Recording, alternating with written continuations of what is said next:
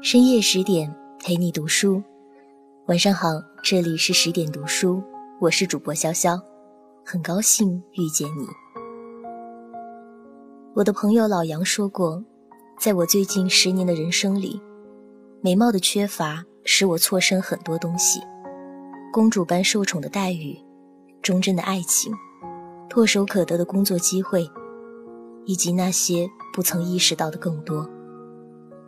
看到这句话，我不由得心酸地想起，在我二十几年的人生里，作为一个不好看的姑娘，不得不面对的那些事。很小的时候，和其他的小姑娘站在一起，大人们总是会摸着别的小姑娘的脸蛋说：“这小姑娘长得真漂亮。”然后我就被默默地晾在一边。小学的时候参加大合唱比赛。按照个子高矮排队，我站在第一排。排练了一次之后，老师出来把我从第一排拎到了最后一排的中间位置。在儿童节的时候，跟小伙伴报名了一个合唱表演，还没有在老师面前开过口，就被删掉了。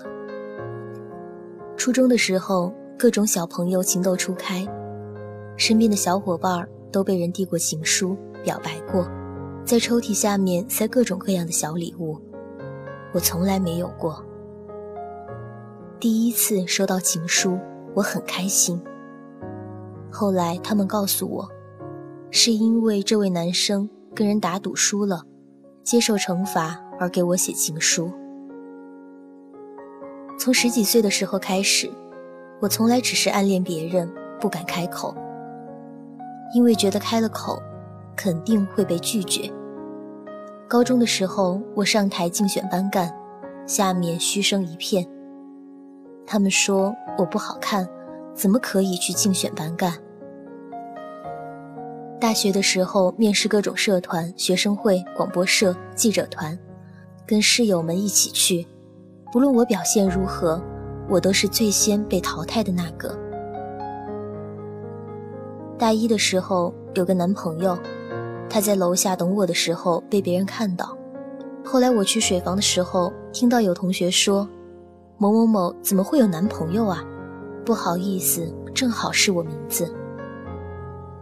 另外一人搭腔：“对呀，我都无法相信，我们班那么多美女都没男朋友呢，她怎么就会有男朋友了？”大四的时候去电视台考试，我笔试成绩第一。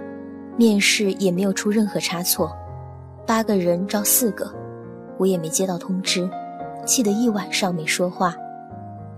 然后我妈说，电视台嘛，肯定要招好看的。去面试一家公司的行政，HR 对我说，我们这个岗位对长相要求比较高，你估计不太符合我们的要求。跟一群小伙伴出去玩，到了晚上。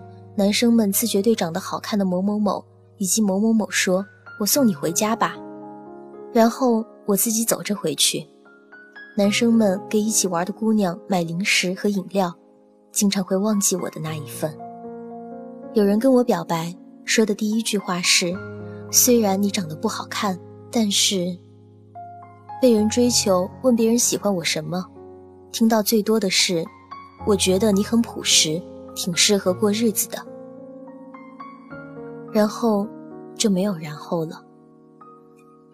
几乎没被人搭过讪，也没被人要过号码。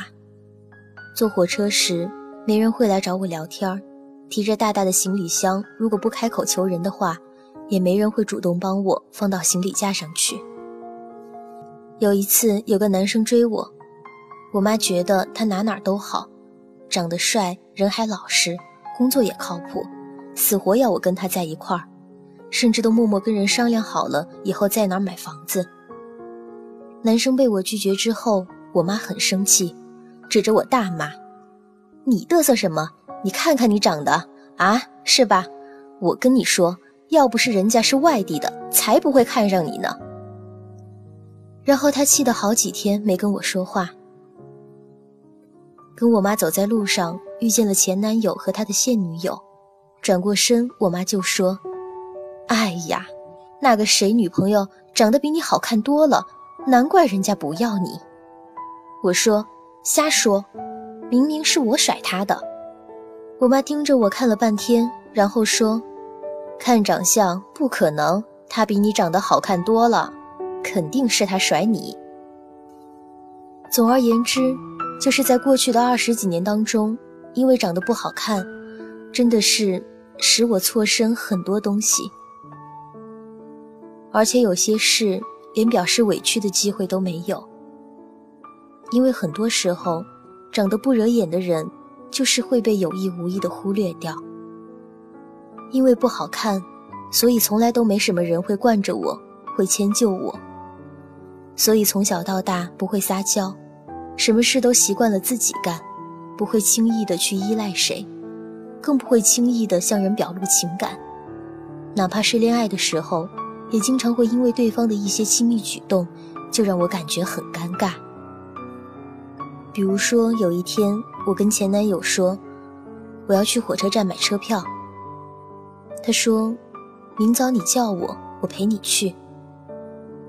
当时我的第一个反应是，我操，你神经病啊！我自己不会去啊，要你陪我去干嘛啊？他们都叫我女汉子，可问题是根本没人来宠着你啊。偶尔冒出个人想宠一下，会浑身鸡皮疙瘩，直接一巴掌把人拍出去呀。最自卑的时候是青春期，十几二十岁的时候。那时候身边的姑娘们个个都光鲜亮丽，被人热烈追求，只有我灰头土脸的无人问津。谈了个恋爱还以悲剧收场。那时候真是自卑到了骨子里，每天都宅在寝室，不愿意出门，不敢抛头露面，做任何事。都没有信心，觉得自己不讨人喜欢，一无是处。那样漫长而阴暗的道路里，沉默的一路走过，满心里都是惶恐，生怕自己会一辈子缩在那样自卑的角落里出不来。而一直到自己走出小圈子，开始工作以后，才渐渐明白过来，其实所谓的不好看，只不过是自己。给自己找的一个借口，仿佛所有的无所事事、胆小恐惧、懒惰放纵，都可以用不好看这个借口去遮掩，心安理得的躲在这个借口背后，不去争取，不去追求。好像那些好看的人，他们拥有的一切，都是上天白送给他们的。年纪越大，越懂得，我们看到的叫人惊艳的美女。终究是极少数，而世间绝大部分人都不过是样貌平凡，我也不过是样貌平凡中的一员。纵然不好看，也没有丑到人神共愤的地步，至少稍微化个妆，也不是不能见人。而那些一直铭记在心的许多悲伤往事，纵然确实发生过，可是那些并不能成为一个人裹足不前的理由。对一个普通人来说，如果可以适量行凶，大抵是能够走很多捷径的。可是美貌从来都不是改变自己生活的唯一出路。同样的，我被人拒绝过、挑衅过，也舍弃过，还在很长的一段时间里辜负了时光。可是庆幸的是，我没有一直辜负下去。在青春期里那段漫长的停顿之后，我终于开始朝着自己想要去的地方发足狂奔。这一路磕磕绊绊的走来，竟然也充足和丰盈了不少。而某天，当自己在地铁站里匆匆地走过的时候，竟然发现，其实玻璃门上的那个虚影，也许依旧称不上是美女，却也没有我记忆中那么不好看。或许是我终于发现。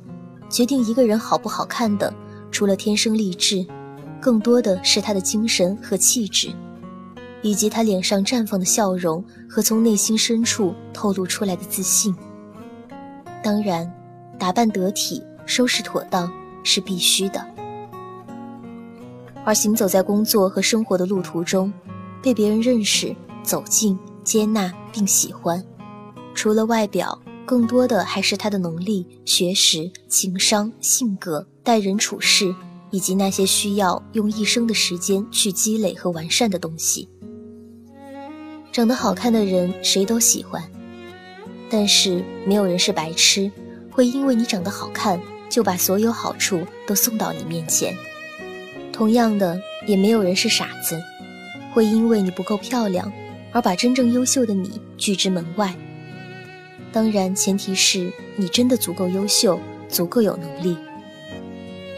前天同朋友聊天，说起这个社会是相对公平和绝对不公平的。很多时候，别人就是会拥有比你得天独厚的条件，哪怕他付出的远远不及你，拥有的也比你多。是，无论你多么努力，多么拼命，总有一些家世优越、长得漂亮、身材一流的人。不用费多大力气，就过得比你好。可是那又怎么样呢？如果别人轻而易举就能得到的东西，需要一个普通人花费大力气才能得到，那么不用多话，直接沉默不语，跑着上路就好了。埋怨和指责并不能改变你的出身和长相，只会让你眼看着自己想要的东西离自己越来越远。认真工作，努力生活，空闲的时候看书写字，没事多走走路，跑跑步，不断的认识新的人，不断的接触更多新的东西，发自内心的感受到自己一点点的成长和改变，见到每个人都真心的笑，同他们说话聊天，谈论生活、梦想、远方和未来，身边的朋友越来越多了。出去见人的时候，也不再总是畏畏缩缩，不敢说话了。工作时也并没有出现什么让我觉得为难的事情。遇见的一些人也都对我不错，愿意给予我善意和耐心。我终于愿意相信，我是个值得人认识并喜欢的人。人活着也不是为了张皮囊，世界上总有比皮囊重要太多的事。如果长得不好看，那就不靠脸吃饭好了。没法用刷脸去赢得人生，那么就靠才华和野心去跟别人比拼好了。难道认输就可以吗？难道一辈子继续做那个灰头土脸的人就甘心了吗？女孩子漂亮的话，自然有漂亮的活法。可是如果不漂亮，也照样可以活得坦荡自在，叫人羡慕。年轻的时候拥有好皮囊是件利器，可如何顺利走完一生，却需要太多的智慧。如果某些事情已经无力改变，那么不如在有限的条件下，让自己的生活更加精彩丰盛。这篇文章结束了，感谢作者老妖。这里是十点读书，谢谢有你聆听，我是潇潇，晚安，祝你好梦。